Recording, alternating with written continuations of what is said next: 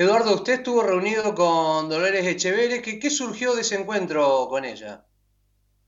Bueno, primero vinimos a manifestarle el apoyo del, Foro Agrario Santafesino. El foro un capítulo del Foro Agrario Nacional, ¿no? Eh, que se hizo el año pasado en Ferro y que, dio visibilidad a la agricultura familiar. Así que vinimos con una delegación y vinimos también con, con integrantes de Federación Agraria, del área, digamos, minoritaria de Federación Agraria, que no está en la conducción hoy. Y bueno, la reunión sobre todo fue para darle el apoyo, para, para conocernos y para, sobre todo nosotros, eh, en nuestro grupo de trabajo acompañamos a productores en transición agroecológica. Así que nos entusiasmó mucho la idea de este proyecto, de que vuelva la gente al campo, de que haga arraigo con el campo y que haya producción sustentable de alimentos, ¿no? Eh, y sobre todo de cercanía, ¿no? Hoy los alimentos viajan cientos de kilómetros de un lugar para otro, eh, teniendo huella ecológica y costo para el consumidor muy alto. ¿Cuál es el vínculo que acordaron establecer entre el Foro Agrario Santafesino con el proyecto Artigas? El acompañamiento, sobre todo la, primero lo que sea permanecer en el sitio, ¿no? porque no está ganada esta batalla de, iniciar el proyecto, porque como ustedes dijeron, eh, los hermanos de Dolores y un grupo de productores ven esto como un ataque a la propiedad privada, eso es lo que quieren instalar, y en realidad como ustedes dijeron en la presentación, es una propiedad que en parte pertenece a Dolores y con su parte quiere hacer este proyecto.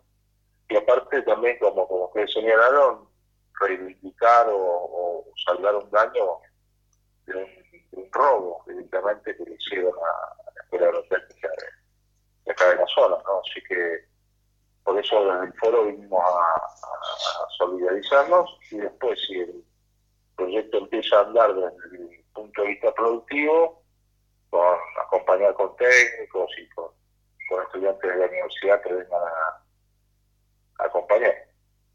Eduardo, el hecho de que Dolores Echeverre, que viene de familias terratenientes, ponga a disposición sus tierras para un proyecto de estas características, eh, ¿considera que significa que estas formas amigables de tratar la tierra empiezan eh, a marcar un poco territorio en nuestro país? Sí, sí, yo creo que sí. Eh, cuando nosotros empezamos a trabajar en agroecología, eh, había muy pocas experiencias. Eh, en Santa Fe, digamos, teníamos una que era naturaleza viva, en el Santa Fe y así, muy poquitas. Hoy hay cientos de experiencias en todo el país por necesidad y porque también hay un grado de aumento de conciencia de los consumidores que están buscando comida saludable, que quieren saber quién la produce y bueno, esto viene a ser también una muestra de eso, ¿no?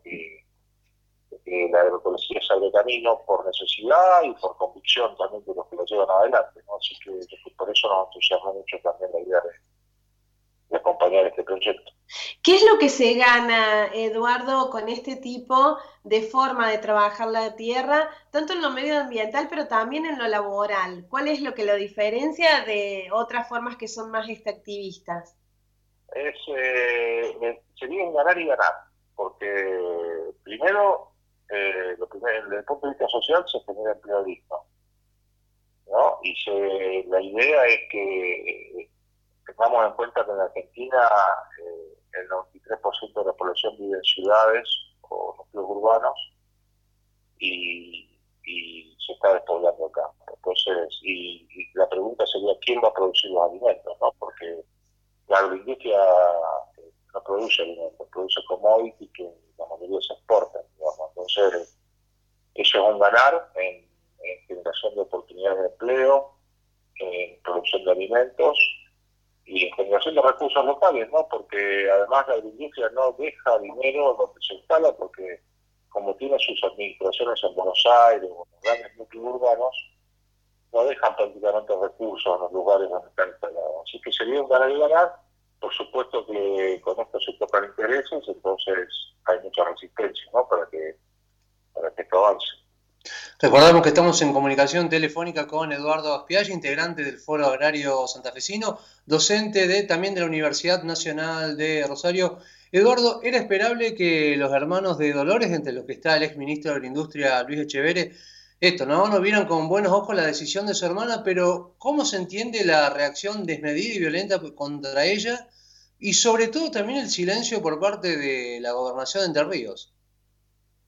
Sí, eso es, la verdad que fue, fue muy, ayer fue un día, no, anteayer fue un día muy, muy tenso, porque la verdad que hubo una, una, una manifestación de poder en frente a la entrada del campo, hubo como 500 camionetas, eh, y si ustedes, calculo que habrán escuchado algunos de los audios que hicieron circular, con un nivel de agresividad y de amenaza, la verdad que inentendible, ¿no? O sí entendible, pero sí, sí, nosotros eh, estamos esperando, inclusive ayer eh, ya los productores estos no, no dejaban entrar a nadie, sobre todo la gente que viene a renovar la, permanencia y la guardia acá del lugar, de los militantes, eh, no los dejaron entrar. Entonces, y ahí la justicia tendría que actuar y la policía está como observando, digamos, lo único que hizo la policía por suerte es evitar que haya confrontaciones, ¿no? pero no garantizó el ingreso y el ingreso normal del predio, ¿no? porque cuando uno quiere salir eh, están los HBN eh, requisando los autos como si fueran ellos la propia policía, ¿no? así que eso está difícil. Esa situación no está resuelta. ¿Por dónde ven eh, la protección para esta situación, sobre todo para Dolores y para eh, todos los que están eh, acompañando el proyecto Artigas, teniendo en cuenta esto, la inacción de la policía, la, la poca pronunciación por parte de la gobernación, se puede decir que Entre Ríos está conducida, de hecho, más por el gobernador, más que por el gobernador, por los terratenientes como los Echevere en situaciones como esta. Sí, todo indica que sí. Lo que está cambiando es que como esto, esta problemática tomó Estado Nacional, hay mucha observación ahora de lo que está pasando y creo que, creo que va a haber un poco más de cuidado, pero no hay ninguna duda por lo que cuenta Dolores que en estos 11 años que ella está denunciando siempre la justicia entrerriana eh, falló a favor del poder. Entonces, y si uno lo ve y lo equipara con lo que pasa en Luis Delta con los incendios, es, podría decir que sí, ¿no? Que el poder es el poder, el poder fáctico que gobierna, digamos. Así que es compleja la trama. Pero bueno, también creo que, que si se instala, y yo creo que hay mucho miedo en algunos sectores de la sociedad también, de sumarse, porque el pueblo de Santa Elena sufrió en carne propia lo que fue la compra de estas tierras, la encierra del frigorífico, que era todo parte del mismo grupo empresario. Eduardo, ¿y usted tiene, tiene idea eh, de cómo puede llegar a resolverse este conflicto que, se está presentando ahí en Casa Nueva, ahí en Santa Elena? No, no tengo idea. Eh, esperamos que esperemos que sea que sea de la mejor manera, ¿no? Yo creo que hay una cosa que es indiscutible, no se puede acusar de usurpación a la propia dueña de su propia tierra, digamos, ¿no? Eso, creo que, eso lo digo desde el sentido común. Después la justicia a veces me da mucha sorpresa.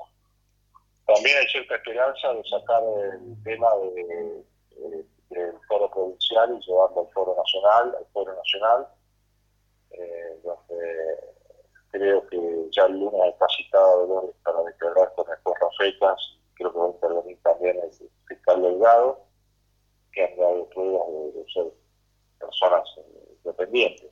Entonces, pero bueno, no hay nada resuelto y, esperemos que, en, ese, en, ese, sentido que, que, prima el sentido común. ¿no? Yo pensé que es indiscutible que alguien que es dueño. Después se discutirá en el foro civil, yo no soy abogado, cómo se dividen los bienes, que todavía nunca se dividieron, ¿no? Son cuatro partes, alrededor del totalidad un 25%, y, como tienen otras propiedades, a lo mejor se llegan a otros acuerdos. Digamos. Lo que es discutible es que no hay una usurpación, por lo menos eso es lo que yo, el sentido común dicta, ¿no? Y sobre todo, Eduardo, esto eh, es importante también remarcarlo, que tiene que ver sobre todo con los medios de, Capital Federal, donde se han dedicado a remarcar este hecho como toma de tierras, o por lo menos han puesto el, eje en ese tema. Claro, tal cual.